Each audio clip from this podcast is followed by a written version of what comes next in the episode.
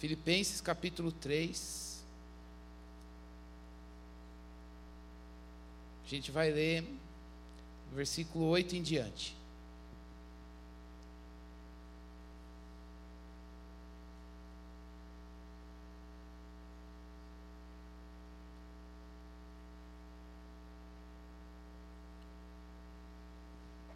Filipenses capítulo 3.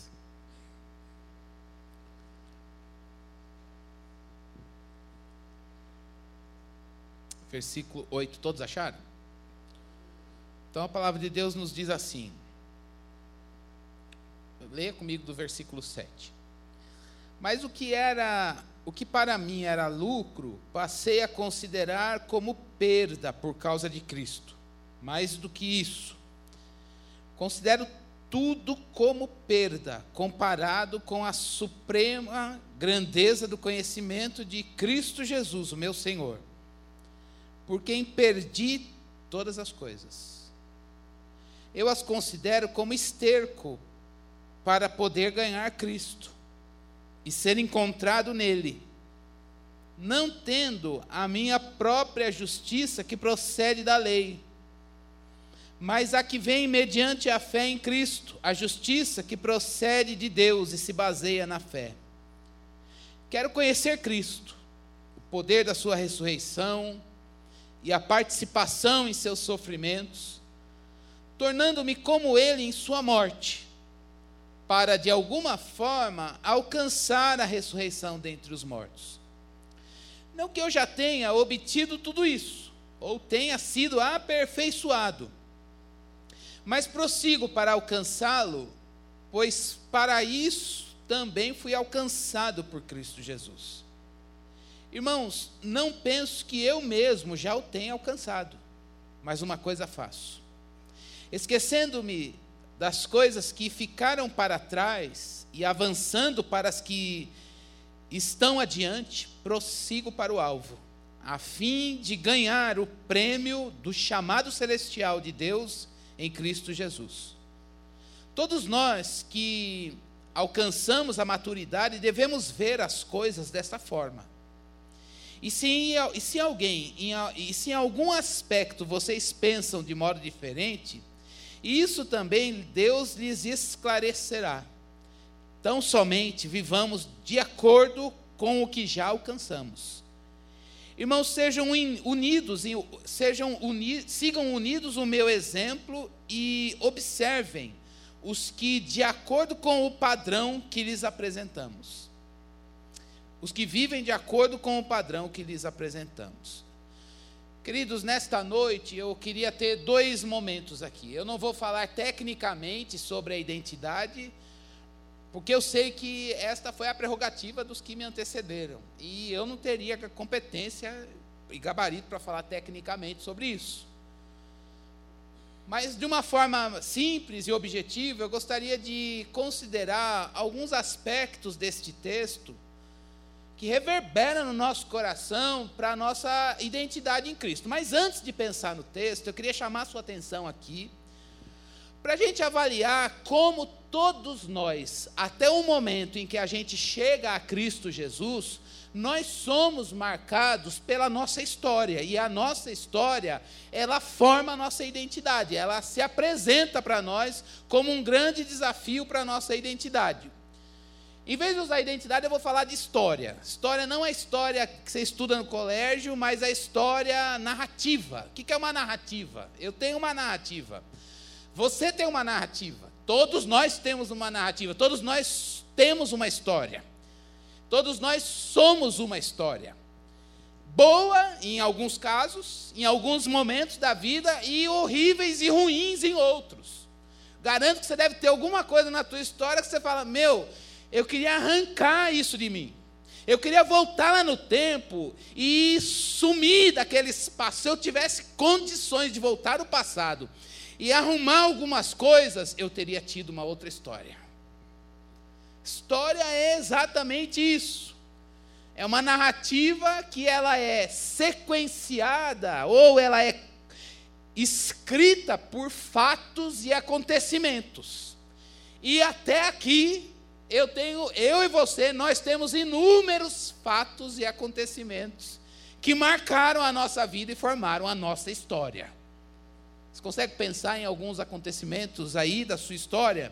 E é por isso que todos nós aqui, não sei quantas pessoas nós temos aqui, mas o número que temos, o número que somos, é o número de histórias que temos aqui para contar. É a sua história, é a minha história, é a minha vida, é a sua vida. E eu queria perguntar para você: qual é a sua história? Qual é a sua narrativa? Talvez você consiga dizer a sua história em um tema, em uma palavra. Ah, minha história vem, sei lá, superação, ou insucesso, ou sucesso, ou desgraça, sei lá. E dentre os fatos que aconteceram com você e comigo, quais são aqueles que nos definem mais? Quais são aqueles que a gente olha e diz: Isso aqui é muito bom e eu não deixo ninguém tirar. Que bom que Deus foi gracioso e me permitiu viver isso. Mas talvez, tanto quanto uma coisa muito boa, que a gente atribua a Deus, a gente deve ter aquelas coisas que a gente diz: Isso daqui eu tenho que lutar contra. Eu não sei onde Deus estava quando permitiu que eu passasse por isso. Aliás, se eu começar a entrar nessa discussão, eu não vou ver Deus na minha história. E está tão bom estar tá aqui hoje, a gente cantando, a gente. Deus já é um assunto que está resolvido dentro de mim, mas não. A gente precisa encarar a nossa história com o Evangelho e de frente. Porque se você não fizer isso, eu não fizer isso, a nossa história tem poder sobre nós. Não é o poder do Evangelho. Mas ela tem um poder de nos definir em muitas coisas. Talvez você não se dê conta disso, eu também não. Mas às vezes a gente diz assim, a gente pode dizer assim, não, a minha história, ah, eu não quero. A gente olha às vezes a vida de alguém, geralmente a gente idealiza um pouco, e a gente olha aquela pessoa e diz, não, aquela história foi perfeita. Aquele cara teve uma vida, esse daí é. Deus não tem preferência de filhos, mas eu costumava dizer na minha adolescência: dizer, não, aquele ali é filho caçula. Aquele é filho caçula. Deus, o mais velho só se lascou na vida. Mas o caçula não, o caçula aprendeu com todo mundo. O caçula, o pai já estava mais treinado como pai. O caçula, ele é aquele que deu, o pai olha ali e fala: Não, você não precisa passar por isso, eu tá estou mais pronto, já criei uma estrutura para você. E às vezes a gente olha a história de alguém e diz: Não, aquele ali é um filho caçula e eu sempre fui o mais velho. Eu não estou dizendo que eu não sou filho e que ele também ah, eu sou melhor, ele é melhor. Mas a questão é que os dois sendo filhos, parece que tem uns que Deus não permite que tenham uma história talvez tão delicada, singular, difícil em alguns pontos como a sua ou a minha. E aí, para não encarar a nossa história, a gente tem algumas, alguns escapes. E a gente começa a dizer: ah, ela não é nada. Me deixa ser feliz, eu não quero encarar, não quero encarar esse problema. Eu já lutei a vida inteira, eu não quero olhar para isso. Deixa eu ser feliz, tá bom aqui, pô. Eu estou hoje aqui no canal Jovem, não tá bom, pastor? Tá. Para que mexer em coisas? Outra resposta que a gente pode dar, ela não é tudo. Tá lá, mas ela não é tudo. Eu é, dá para eu tocar a vida. No outro extremo, você pode ter sentir o peso da tua história e dizer: eu não estou conseguindo mais andar. Eu não tenho mais esperança. A história me está pesando. Os acontecimentos da minha vida, eles estão me cobrando agora. E aí, eu e você, a gente pode se ver numa situação de dizer: e agora? Sou crente, amo Cristo, Mas o que, que eu faço com o meu passado? E a trajetória até aqui? Pior coisa é quando a gente está com a história mal resolvida. Nosso coração pode ser bombardeado com algumas coisas de uma história mal resolvida: amargura, ciúme, vingança, fúria, preocupação, desejo por ser reconhecido. Não, meu objetivo na vida agora é dar a volta por cima. E o que, você quer com isso? Ser famoso. Enquanto eu não for famoso, eu não vou ser feliz. Por quê? Porque na minha história eu já fui tão humilhado que agora eu preciso dar a volta por cima. Olha a sua história, o poder dela aí sobre você. E aqueles apetites desordenados? Eu não sei, tem uma selvageria dentro de mim. Não tenho coragem de falar nada para ninguém. Mas isso deve estar. Tá, se eu vasculhar a minha história, talvez eu entenda por que essas coisas estão aqui dentro. Cobiça, raiva, e aí vai. A lista é grande. Sua história te define. A minha história me define. É um acúmulo de eventos, escolhas, respostas, hábitos, atitudes, desejos, sentimentos, que foram moldando os nossos padrões, interpretações, e transformaram a gente naquilo que a gente é hoje. E como que esse poder da nossa história se manifesta? Só um parênteses, deve estar pensando, mas ele não leu o texto de Paulo e até agora não chegou lá. algumas coisas que esse poder da sua história da nossa história exerce sobre nós. primeiro deles é aquilo que eu costumo chamar de dormindo com o inimigo. Quando a história nos faz mal. E aí a gente olha essa história e diz: Deus, eu queria que o Senhor voltasse no passado e refizesse isso.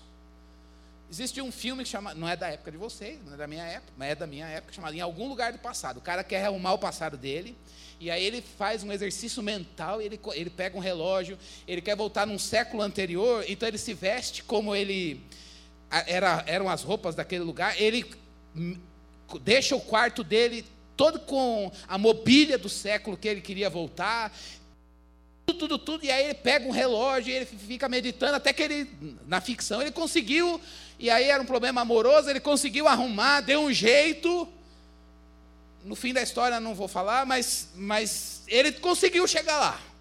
Mas isso não vai acontecer comigo, com você. E aí a gente fica nessa coisa de dormindo com o inimigo. E fica como Abacuque, capítulo 1, versículo 1, quando ele diz: Deus, e aí, até quando? Até quando, Deus, eu vou ficar com essa coisa explodindo dentro de mim aqui? Será que esse é você? E será que o o poder da tua história está pesando assim no seu coração e no meu nesta noite? E aí a gente fica aquele entulho de questões dentro do coração e a gente não acredita que Deus pode ouvir. Voltar no passado ele não vai. E a gente está aqui com os fatos e os eventos. E a gente diz, e ama Deus. E diz, Deus, o que, que eu faço com a minha história? Queria desligar, mas ela está lá. Outra coisa que talvez possa manifestar o poder da nossa história é quando você olha para o seu passado e diz: escolhas tolas que eu fiz. Que burrice, por que, que eu fui optar por isso? Todo mundo me falou. Pai falou, pastor falou, amigo falou. Todo mundo disse: não, não é legal, não vai dar certo, Cristo não está nessa. E aí hoje a gente está aqui dizendo, eu, hoje eu entendi. Deus não me abandonou, Ele me ama, mas eu tenho uma marca: escolhas tolas. Outra coisa, quando isso pode ter acontecido com você, e você não quer olhar e ignorar, falar, mas eu não quero saber. Eu, eu, quero, eu quero transcender. Todo dia eu preciso de alguma coisa para esquecer. Eu quero esquecer. Então eu estou no louvor porque eu quero esquecer. Eu venho no culto porque eu quero esquecer. Eu preciso assistir uma série porque eu preciso esquecer. Eu preciso de um trabalho que eu me faça esquecer.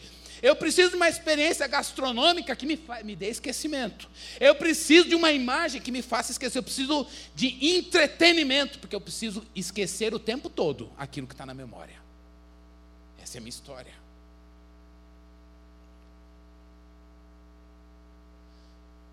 Talvez a nossa história pese tanto em nós que a gente diz: Deus, legal.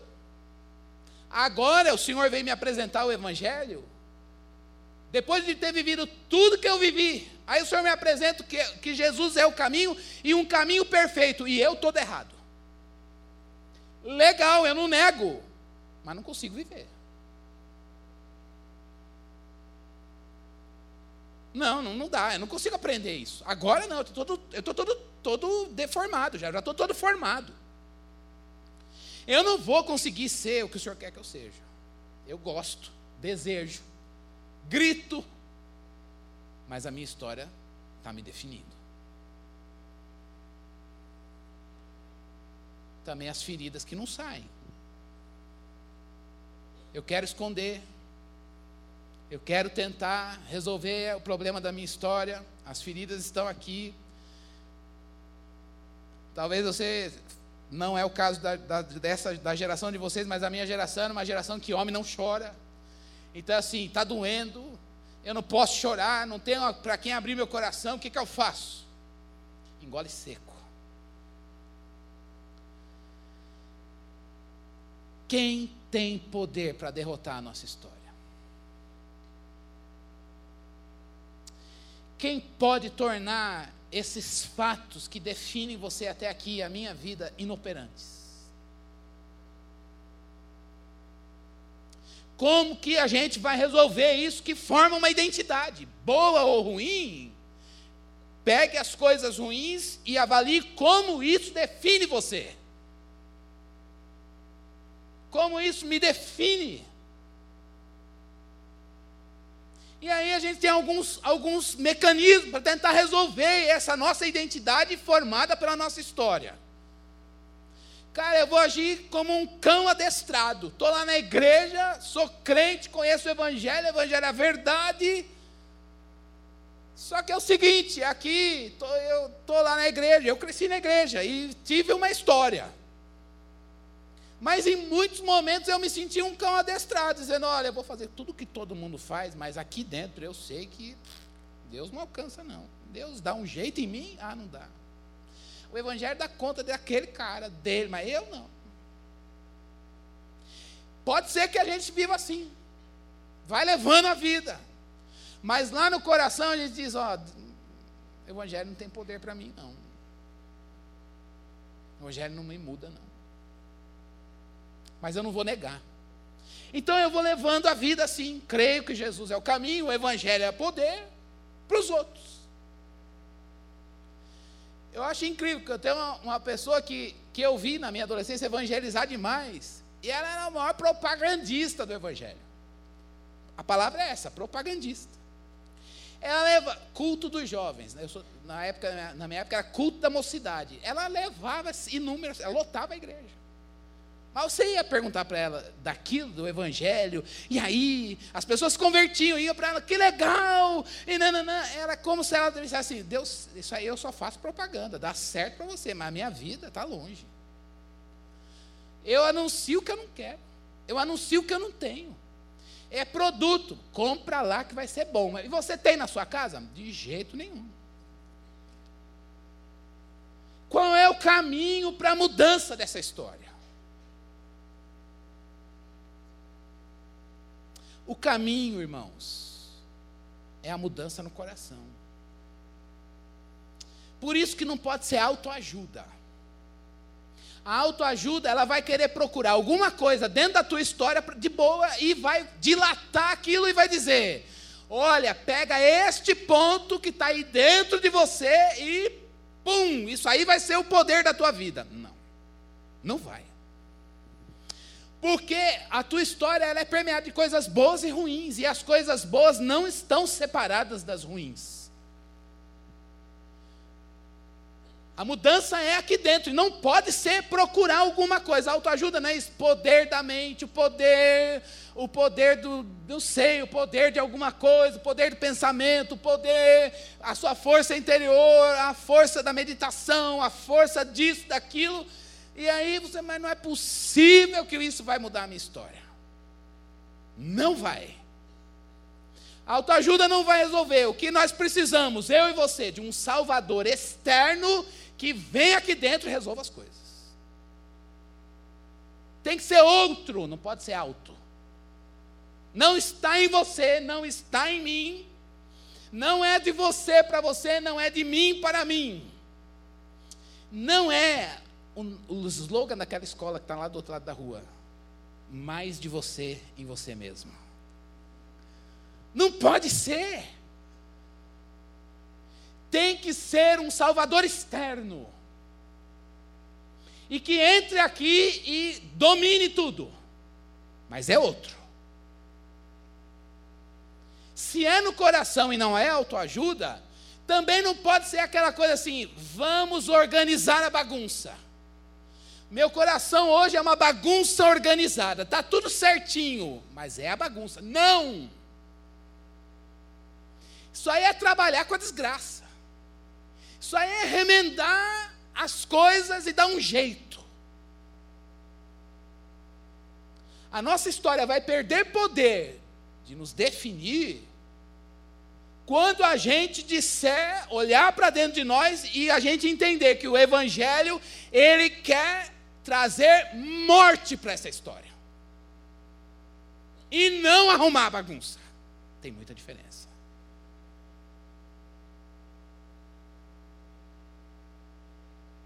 Não é uma boa organização.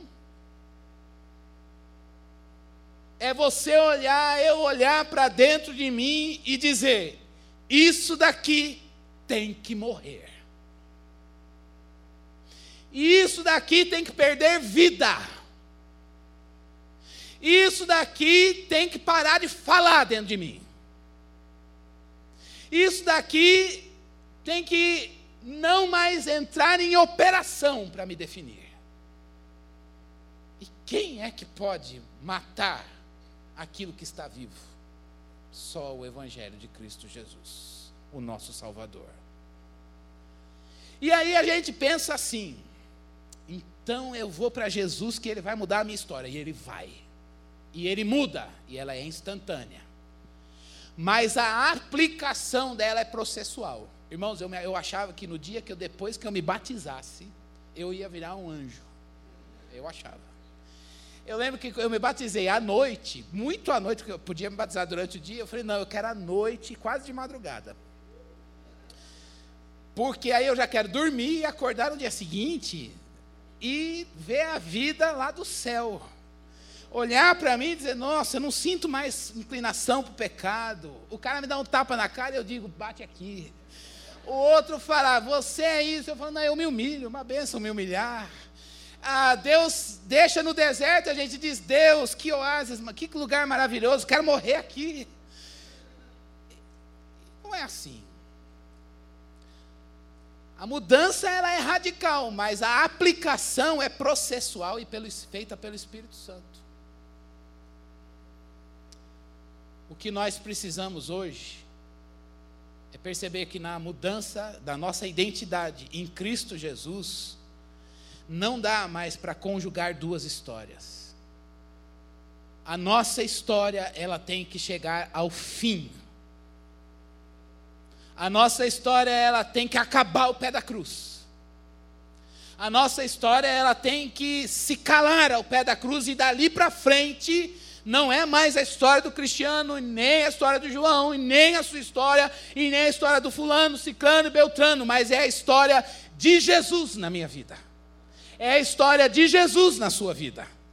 Não é mais o meu ser e nem o seu ser, a nossa identidade atrelada aos fatos e aos, aos acontecimentos que nos definiram, mas há uma única história que está sendo escrita, já foi escrita e que está sendo aplicada soberanamente, graciosamente na minha vida e na sua vida, e essa história é a história de Jesus. E é, portanto, quando a gente olha para nós, a gente olha para a nossa vida e diz: Eu me lembro de tudo, mas essa não é mais a minha história.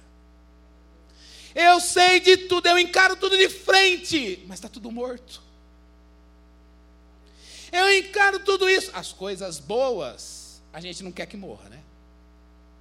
As ruins, a gente, que bênção, o evangelho leva longe.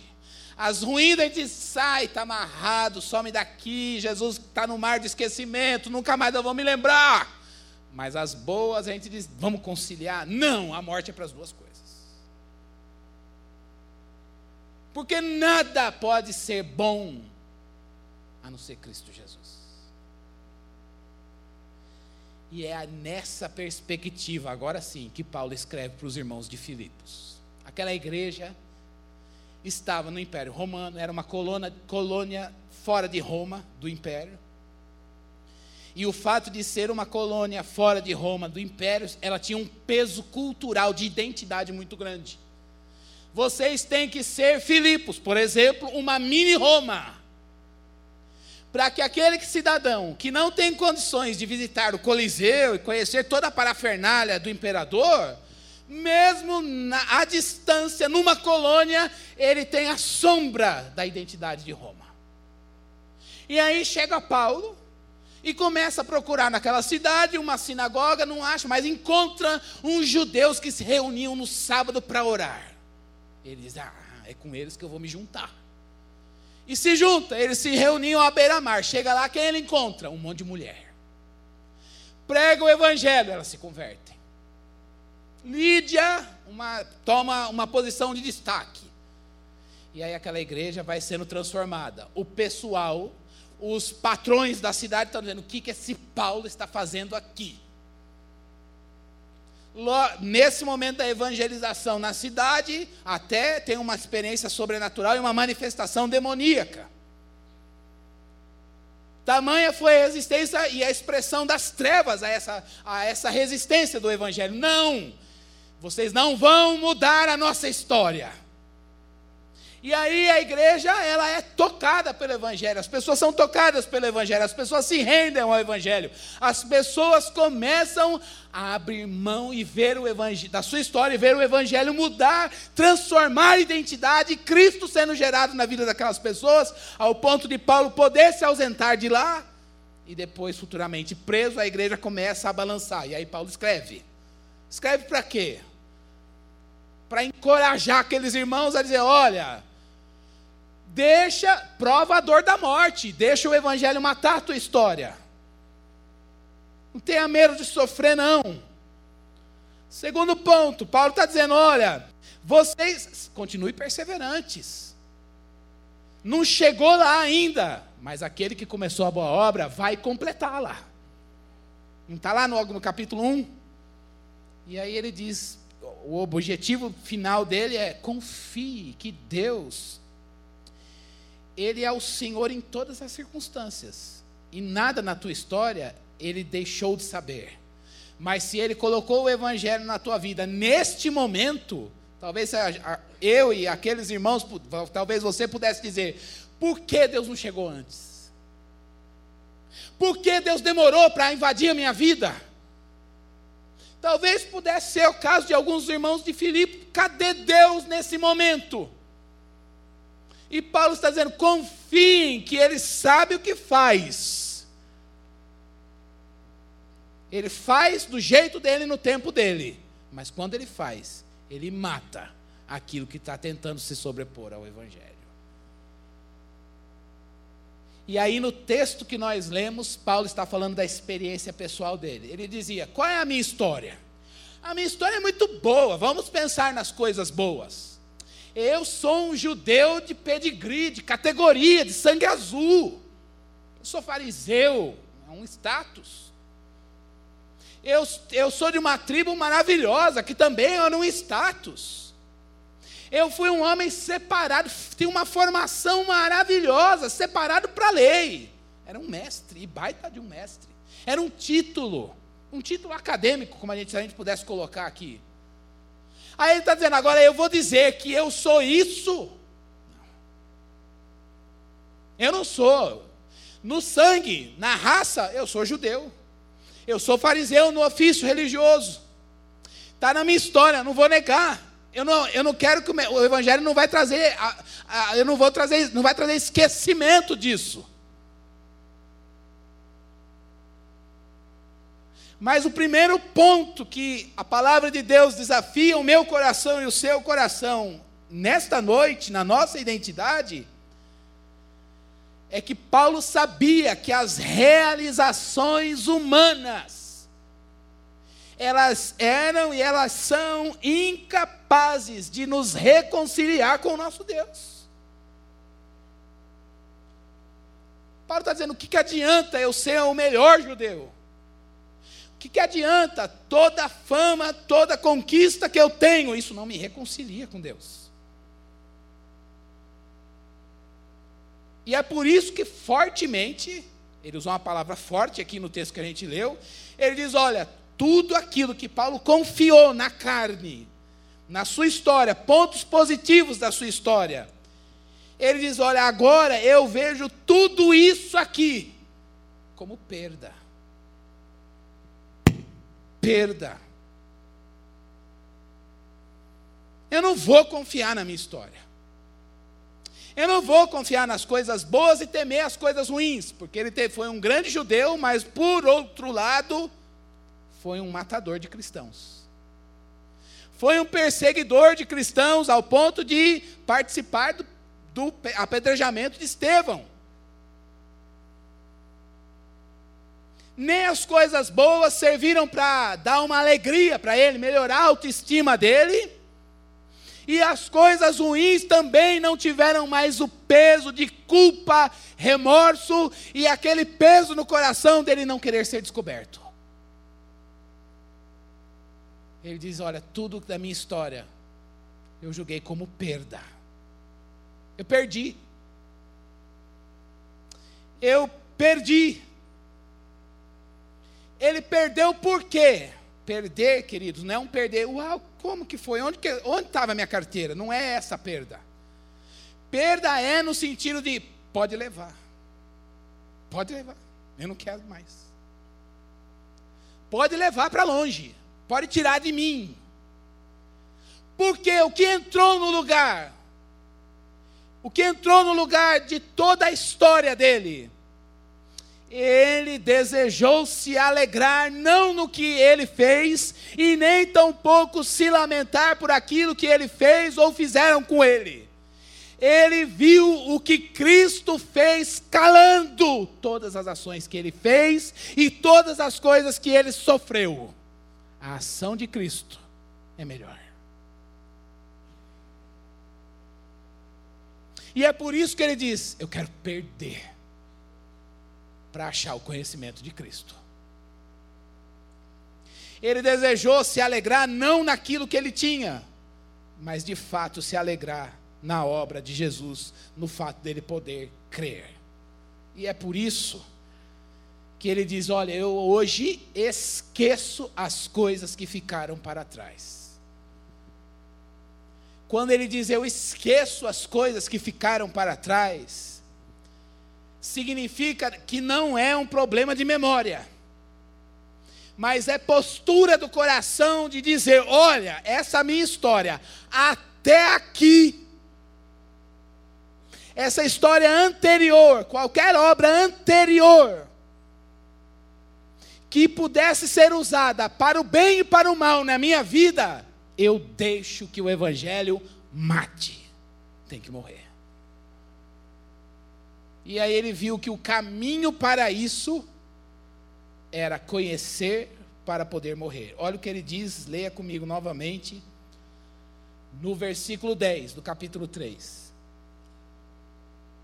Ele já conhece a sua história, mas agora o que, que ele quer? Quero conhecer Cristo, veja lá. Eu quero conhecer Cristo. Eu quero conhecer o poder da sua ressurreição e a participação nos seus sofrimentos tornando-me como ele na sua morte, para de alguma forma alcançar a ressurreição dentre os mortos. Ele está dizendo: é isso mesmo. Eu conheço a minha história e eu quero que ela morra. E o caminho para a morte é o conhecimento de Cristo. O conhecimento de Cristo mata a minha história.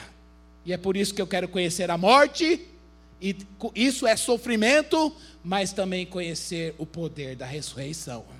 Não é a morte de dizer, meu Deus, a minha história é horrível, eu estou em crise, eu estou em pânico, eu estou desesperado aqui na igreja.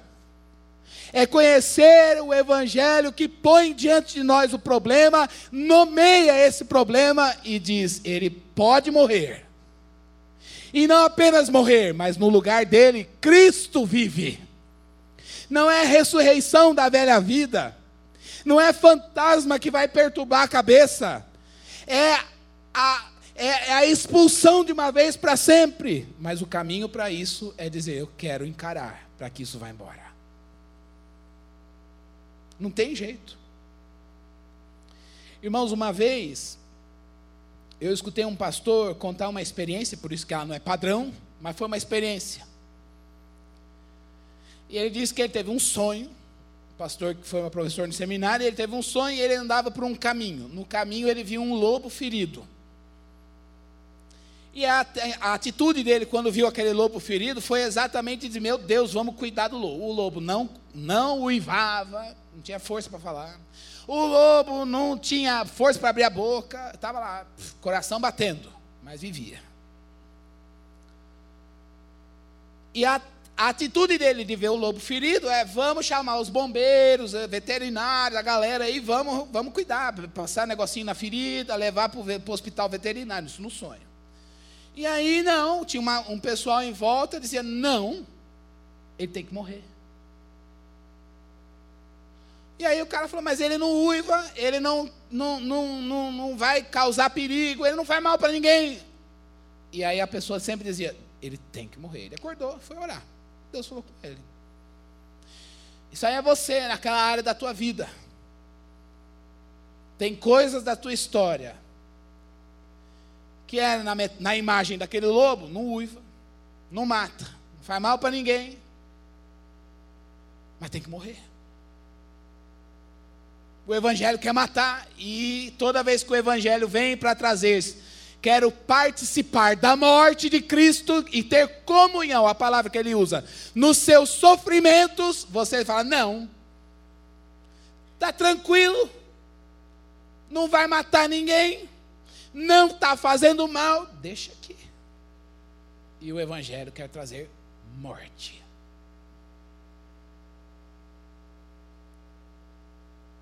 é um chamado para o esquecimento.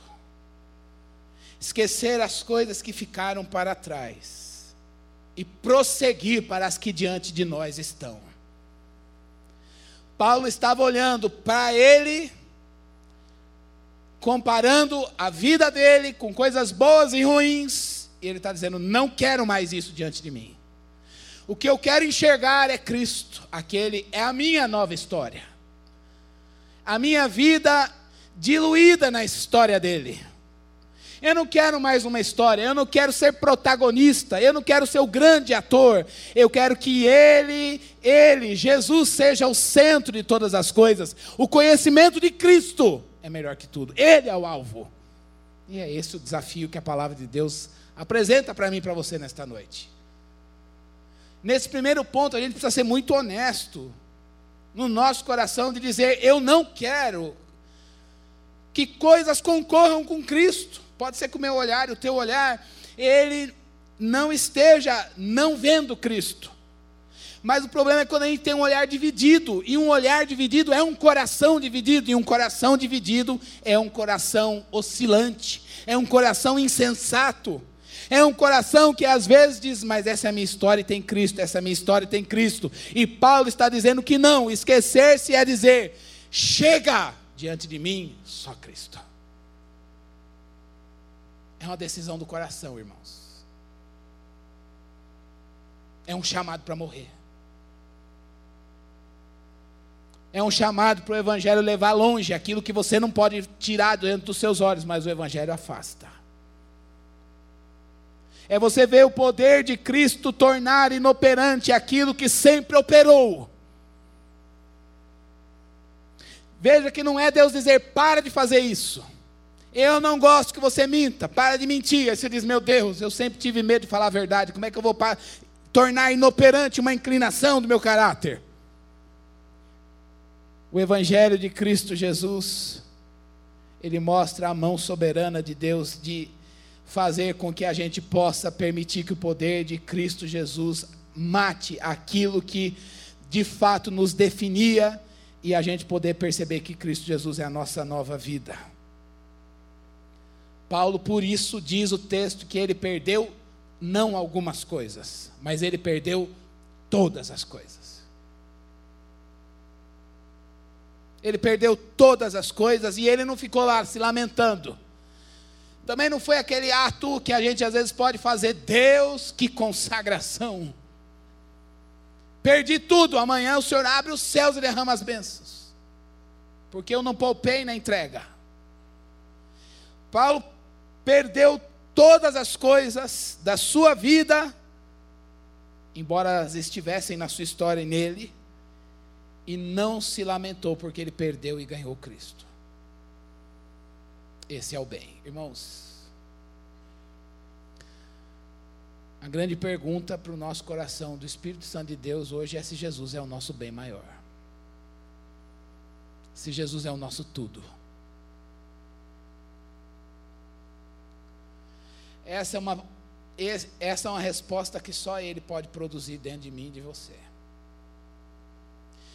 Mas há uma tentação para o povo de Deus em qualquer idade, em qualquer época da vida e da vida cristã, da gente tentar dizer: Eu amo Cristo, mas eu gosto tanto disso. Cada época da tua vida, talvez você tenha os seus medos e os, as coisas que você procura para ancorar sua segurança. Bom, eu amo Cristo, mas vai que Ele não faz, eu vou. Ainda bem que Ele me deu uma carreira eu amo Cristo, não sei o quê, mas assim, ainda bem que Ele deu uma beleza física para mim. Ainda bem que Ele me deu um casamento, um noivado, uma namorada, um namorado, me deu filhos.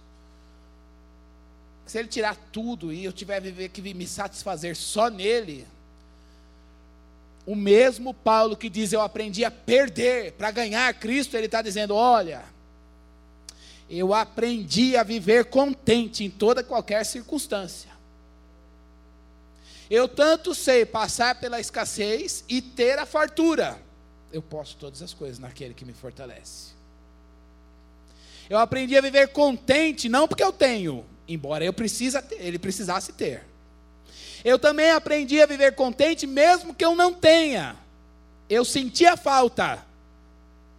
Veja, ele sentiu necessidade, mas não perdeu o contentamento. A pergunta que a palavra de Deus põe para mim, para você nesta noite é: qual é o nosso contentamento? Paulo está dizendo: é muito bom ser fariseu, judeu de judeu, é maravilhoso, mas isso é lixo perto da beleza de Cristo. Ele não deixou de ser fariseu, mas ele disse: diante de mim, meu alvo é Cristo. Essa é a minha história.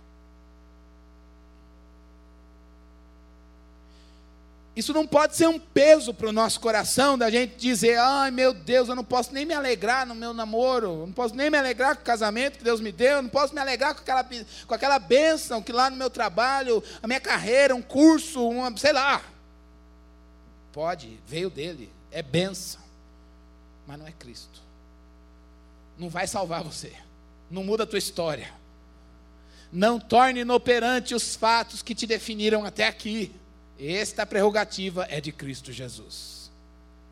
E é por isso que o segundo ponto que Paulo coloca e a palavra de Deus desafia você e a mim é: tire o foco de você. Tire o foco de você, de si mesmo, das suas obras, e olhe para a beleza e a suficiência de Cristo é ver morrer isso para desejar a ressurreição. Está lá no versículo 11. Eu quero de alguma forma perder para alcançar a ressurreição. Ressurreição é vida de Jesus aí. Ressurreição é vida de Jesus aqui. Qual história é bela, com muitas bênçãos que Deus dá sem Cristo ser o centro? Você pode ter tudo. Carre... Carreira, relacionamentos, vida amorosa satisfeita, mas se Cristo não for o centro do teu casamento, da carreira, da vida, do lar, não tem sentido. Paulo está dizendo: não, eu quero alcançar uma coisa, Jesus vivendo aqui.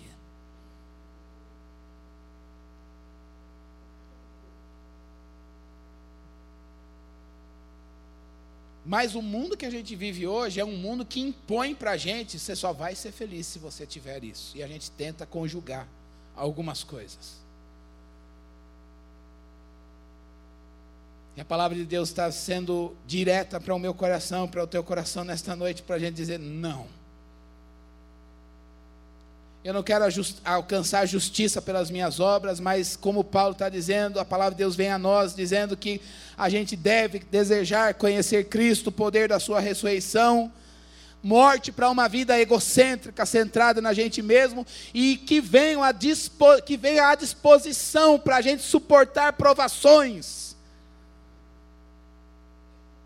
para a gente se abrir para aquilo que a gente foi alcançado, como disse Paulo, a gente foi alcançado para isso. Irmãos, eu sei que muitas coisas vocês ouviram sobre a identidade, sobre o poder da identidade, mas o Evangelho, ele é um chamado de Deus para mim e para você nesta noite, para que a gente coloque aos pés da cruz a nossa história e diga: Senhor, eu quero perder tudo isso. Eu quero perder tudo isso. Eu não quero que isso me domine mais. A culpa pelas coisas que, escolhas tolas que eu fiz. A ira por aquilo que fizeram comigo. O coração cínico que diz, que diz Deus é Deus da Bíblia, mas daqui dentro diz ele não tem poder para fazer mudar a minha história. Ou o coração iludido que está dizendo, só vou ser feliz quando aquilo de fato for resolvido. E não vai ser resolvido porque está na tua memória. O chamado de Deus para a gente concluir nesta noite é que nada do nosso passado sem Cristo precisa ser temido, ignorado e nem desculpado. Se hoje você está aqui, eu estou aqui dizendo, olha, aquilo, eu quero que Deus eu não quero nem lembrar daquilo. Você não precisa mais temer.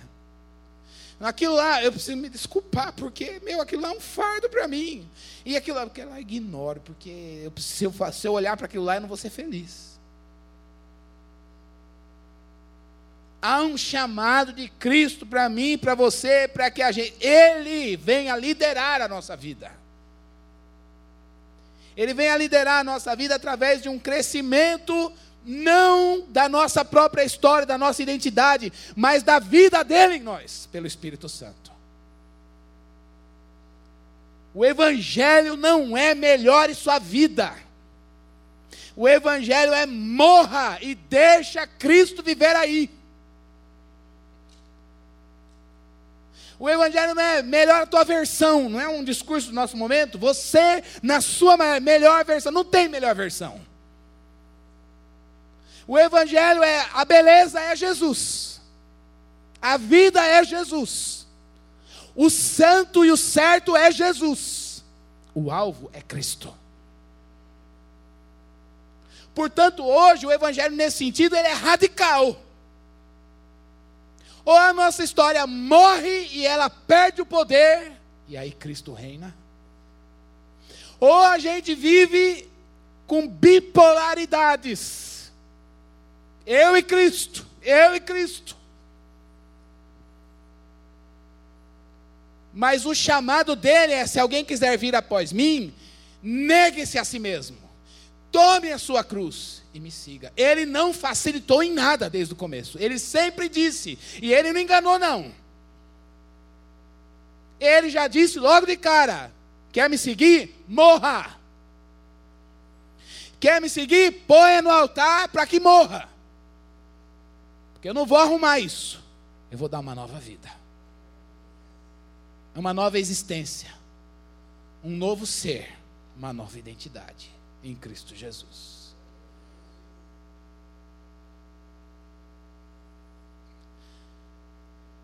Quem de nós nesta noite está pronto para esquecer, sem, deixar, sem perder a memória?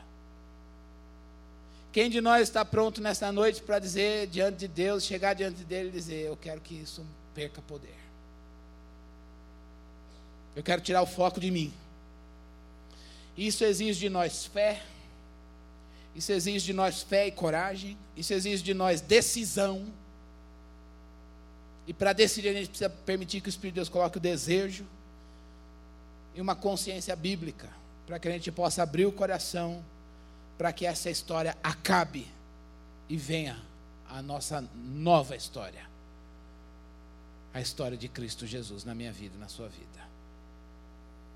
Se você, para a gente orar, se você está aqui hoje dizendo, ah, eu preciso arrumar alguma coisa para melhorar, eu quero uma autoajuda gospel, eu sinto muito. No reino de Deus, o reino de Deus é um reino de pessoas fracas, vasos de barro, que carregam dentro de si um tesouro poderoso, Cristo Jesus. Mas o vaso é sempre de barro, frágil, quebra, se desfaz, se estraga sozinho na mão de Deus. Mas a grande beleza é que Deus sabe nos refazer conforme o propósito, a identidade dele em Cristo Jesus. Para isso nós temos um poder, o poder do Espírito que habita em nós. Portanto, não procure mais alguma coisa em você para impressionar. Não tem que ter alguma coisa boa na minha vida. Aí você se compara com outro, mas por que, que ele tem 10 e eu meio? Ou então talvez você esteja aqui com a bagunça organizada, né? Não, a minha vida, eu já, olha, eu já tratei na terapia, não estou desprezando terapia, não. Mas já está tudo tratado na terapia, está tudo arrumado. O que está arrumado? A bagunça está organizada.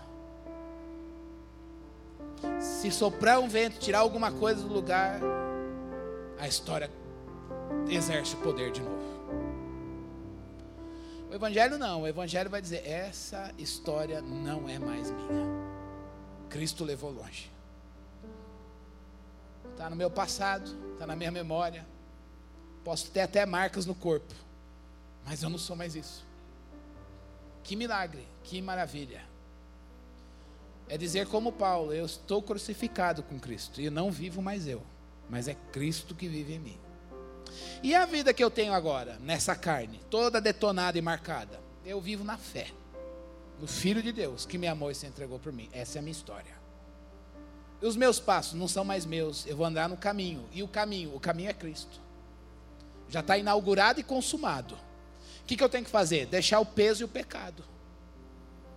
Não é isso que está no livro de Hebreus? Deixa o peso o pecado e corre livremente. Irmãos, está diante de nós. A gente precisa responder com fé. Eu sei que o, o, o Júlio é inteligente. E a inteligência do crente é a inteligência do coração. É a sabedoria, é o coração sábio, é o coração crente. A inteligência do crente é aquele que vai dizer: Eu entendi muitas coisas à luz da psicologia, à luz da antropologia, à luz disso, daquilo, da biologia, e muitas ciências, mas a palavra, a palavra que nos define de fato é a voz de Deus. É a voz de Deus. Que a gente nesta noite responda com coragem, com desejo para o Espírito Santo de Deus, que a gente quer se esquecer e prosseguir para o alvo. Não corra para você mesmo, mas corra para Cristo. Que Cristo conquiste o nosso coração para Ele nesta noite. Mais do que apaixonados por Ele, que a gente de fato ame Jesus sobre todas as coisas. Paixão passa o amor de Deus permanece para sempre. E o amor de Deus é poderoso, Deus derramado pelo Espírito Santo, Romanos capítulo 5, ele foi derramado pelo Espírito Santo no nosso coração, e esse amor é poderoso para nos fazer amar a nossa vida a, no amor de Deus. E isso significa não deixar que coisas e pessoas dominem os nossos sentimentos, a nossa postura mas que Cristo de fato seja o Senhor soberano nos nossos corações. Não brigue com Deus pela tua história. Não questione mais Deus. Por quê? Onde o Senhor estava? Eu não queria ter passado por isso. Ele estava lá e sabia e permitiu que você passasse. E essa história é horrível, pode ser. Deprimente, pode ser. É a história de todos nós. O nosso passado se resume em um só: todos pecaram. Eu sou pecador remido, você é um pecador remido. Esse é o nosso passado. E não tem nada nessa história de pecado de bom. Tem que ir embora, tem que morrer. Mas hoje a gente tem diante de nós uma coisa, um alvo maravilhoso, Cristo Jesus. Vamos correr para Ele. Vamos permitir que o Espírito de Deus nos, nos dê um coração que ama o Senhor sobre todas as coisas. Que busca em primeiro lugar o reino de Deus e a sua justiça que de fato não tem só emoções, mas tem discernimento na palavra, e com esse discernimento na palavra, as emoções borbulham por Cristo Jesus. E se um dia as emoções não estiverem tão saudáveis assim, o amor continua. Portanto, eu convido você, do jeito que você desejar, para que juntos nós respondamos a essa chamada do Evangelho. Chega da sua história, mas que seja Cristo aí. Cristo em cada um de nós a esperança da glória. Cristo na minha vida, Cristo na sua vida. Isso seja a renovação da nossa vida cristã hoje seja uma renovação do nosso ministério, seja uma renovação dos nossos relacionamentos, seja uma, uma renovação da nossa vida com Deus, das nossas perspectivas. A gente faça uma revisão da vida até aqui e diga a Deus, eu preciso rever como eu encaro a vida, qual o teu lugar na minha vida. O lugar dele é de Senhor absoluto o alvo a ser conquistado, o alvo a ser seguido. O Espírito de Deus nos dá poder para quem será alcançado por este alvo que nos alcançou. Amém? Vamos orar? do jeito que você desejar. Vamos orar ao Senhor. Muito obrigado a Deus, porque não fomos nós que escolhemos a Ti, mas foi o Senhor que nos escolheu a nós. E nos escolheu para que nós estejamos em Jesus, a videira verdadeira. Sem Ele, nós nada podemos fazer, Senhor. Deus, a nossa história é difícil. A nossa história tem coisas que a gente olha e diz onde o Senhor estava. E por que que nós, a nossa tolice, nossa insensatez do coração, as escolhas do ego, as escolhas momentâneas, até afobadas que, de um coração que não conseguiu descansar na tua soberania, Senhor tem misericórdia de nós. Deus, mas o que nos dá esperança hoje é saber que o Senhor conhece a nossa história melhor do que nós, mas nós clamamos a Ti. Se há alguma coisa da nossa história que tenha exercido senhorio sobre nós, se há alguma coisa, Deus, da nossa história que tenha exercido domínio sobre nós, culpa, remorso, angústia, euforia, mas não uma euforia do céu, não uma euforia santa, uma euforia passageira, iludida, Senhor, hipócrita, cínica, Deus, vazia deste mundo, Deus, Deus Salvador, dá-nos um coração que esteja disposto a perder, a ver isso ser levado longe e ir embora, Deus. Nós queremos nos livrar de fardos nós queremos permitir que o Evangelho nos dê um jugo suave e um fardo leve, Deus. Um jugo suave e um fardo leve, Deus. E é por isso que depositamos o peso da nossa história ao pé da cruz. Aos pés da cruz, ó Deus. É assim que queremos estar, Senhor. Atendendo o convite que o nosso Salvador nos fez. Se alguém quiser vir após mim, nós queremos negar essa história, renunciar, ó Deus, abandonar essa história, negar-nos a nós mesmos, Senhor, tomar a cruz, ter comunhão na morte de Cristo, para alcançar a ressurreição. A ressurreição é a vida de Jesus. Senhor, nós pedimos uma coisa que talvez não tenhamos provado melhor, mas o que pedimos ao Senhor nesta noite é provarmos o poder da Sua ressurreição, o poder da vida de Cristo no nosso coração, o poder da vida de Cristo, Deus nos nossos relacionamentos, a ressurreição de Cristo, Senhor, ó Deus, nos dando perspectiva da eternidade neste mundo perdido, Senhor.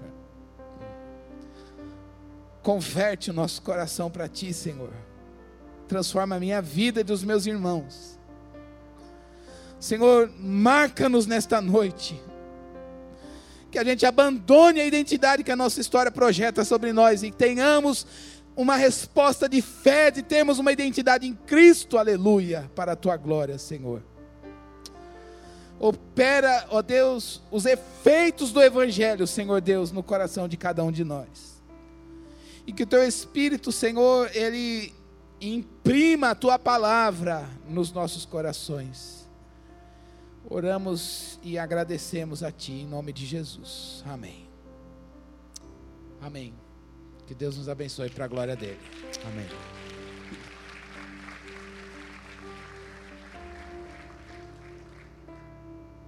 Amém. Que eu vou dizer depois de uma palavra desta. ah, eu queria que o Senhor falou fortemente aos nossos corações e nós damos glórias e graças ao Senhor por isso. Nesse momento eu queria convidá-lo a novamente cultuar o Senhor através dos nossos dízimos e das nossas ofertas. Faça isso com alegria no seu coração. Faça isso devolvendo ao Senhor aquilo que Ele tem nos dado. Amém? Quando a salva passar, então, por favor, fique em pé. Louve ao Senhor.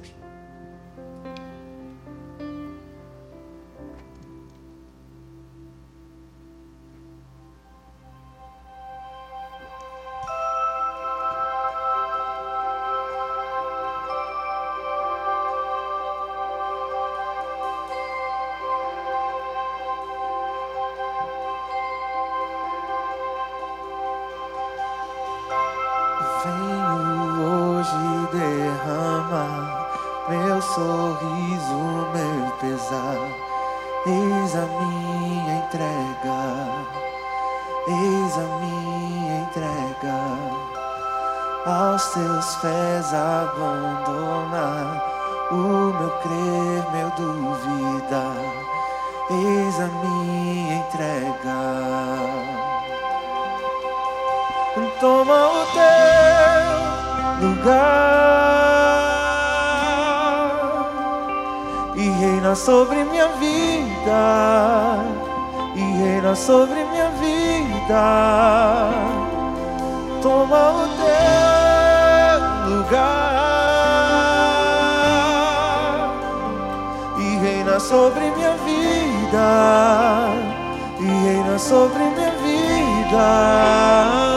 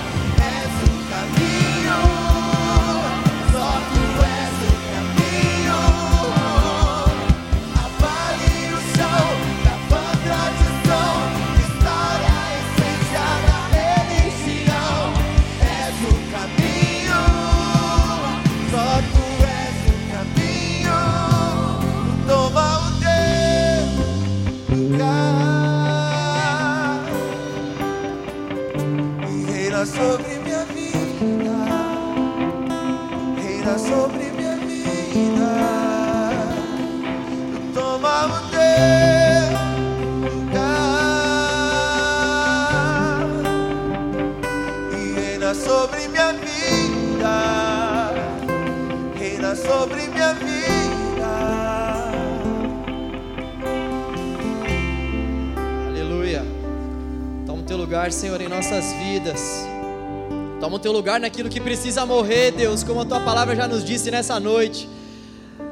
Toma o lugar do Senhor, Deus, naquilo que já não pode mais sobreviver, Senhor, em nossas vidas, Deus. Mate, Senhor, morra. Nós queremos a vida de Cristo em nós, nós queremos a mente de Cristo em nosso interior, forjando o nosso caráter, transformando-nos para a glória do Teu nome. Toma o Teu lugar, Senhor, e já não faça mais com que haja vida, Senhor, naquilo que precisa morrer, Deus. Ajuda-nos, Senhor, a matarmos aquilo que precisa morrer em nosso interior, Deus. Ajuda-nos, Deus, a respondermos com fé, Senhor, essa palavra que nos foi ministrada nessa noite, Senhor. Ajuda-nos, ó Deus, a, a respondermos com fé ao Teu Evangelho que mais uma vez nos feriu nesse lugar, Deus. Tua palavra nos feriu, Senhor. E nós queremos responder com fé, com obediência, porque nós entendemos que há somente um lugar para nós estarmos o lugar da obediência.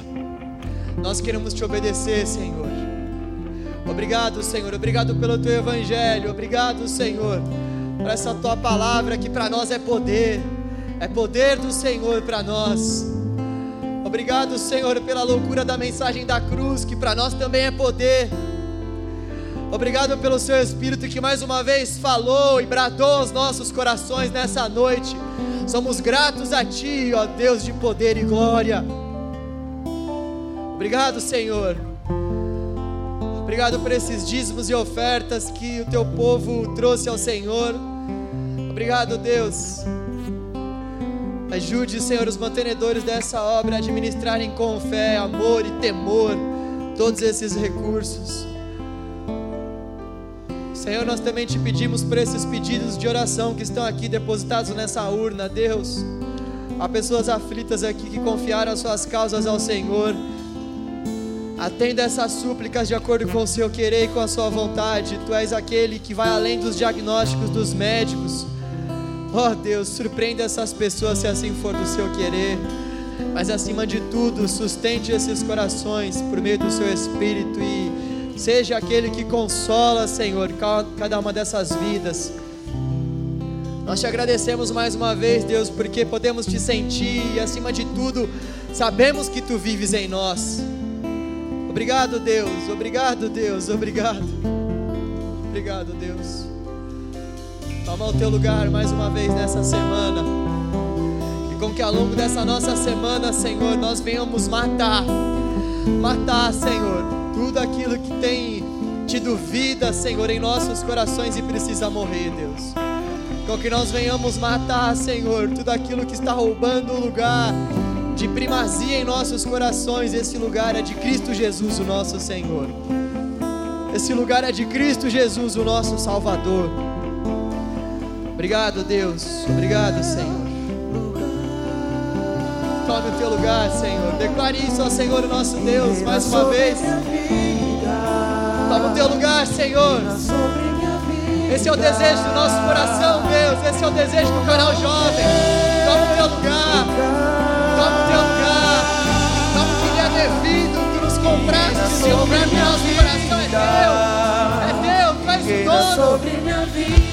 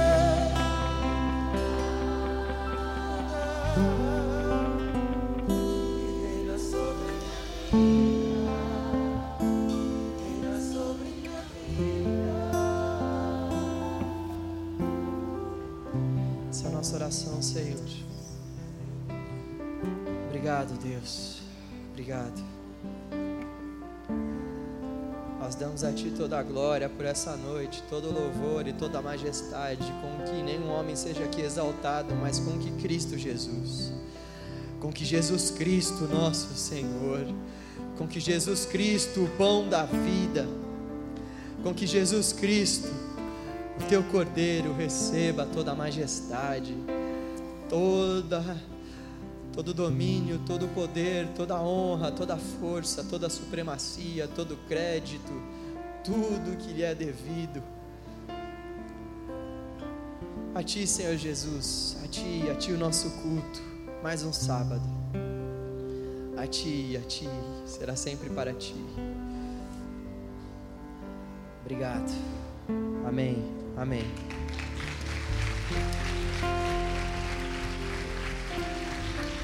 Nós queremos te agradecer, Cris. Obrigado por mais uma vez ter sido um instrumento do Senhor nas nossas vidas, para nos corrigir, nos exortar, nos consolar por meio do Espírito Santo. Volte mais vezes. Sábado você quer estar aí de novo ou não? uh, gente, para a gente terminar, eu queria lembrar você que hoje é o último sábado da nossa cantina. Uhul! Olha só o que a gente vai vender hoje: um hamburgão da Naomi com a sobremesa do Luizão. Uh, é um hambúrguer com. É brigadeiro, é isso que tem de sobremesa, com batata frita e com refri também. 20 reais o combo. Ajuda-nos, ajuda-nos nessa causa. Tá bom? A gente está abençoando muitas vidas aí com, com esse projeto. Então, por favor, hoje é o último sábado. Compre, ainda que você não vá consumir, compre para abençoar a vida de uma pessoa. Amém? Vá na paz, que o Senhor abençoe essa semana e que a gente venha deixar morrer realmente aquilo que precisa morrer. Amém? Deus te abençoe.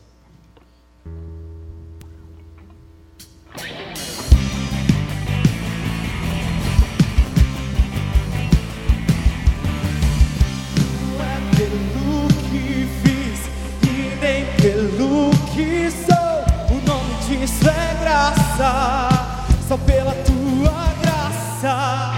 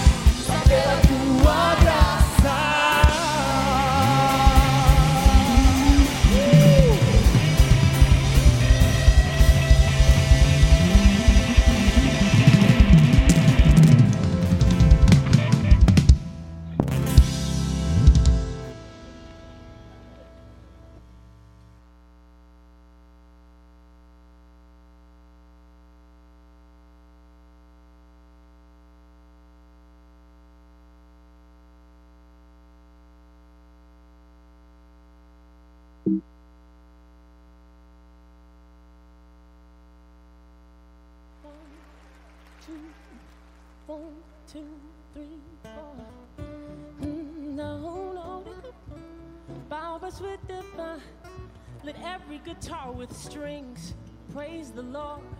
Mm, see, you make me as happy as I can be. Your love is a guarantee. In a world of changes, you and I together stay on my mind. You are the truth and the life. And there's no other way. I gotta have you, I gotta have you, yeah, gotta have you, I gotta have you. See, oh Lord, mm, I gotta have you, I gotta have you, I gotta have you, I gotta have you, I gotta have you. See, oh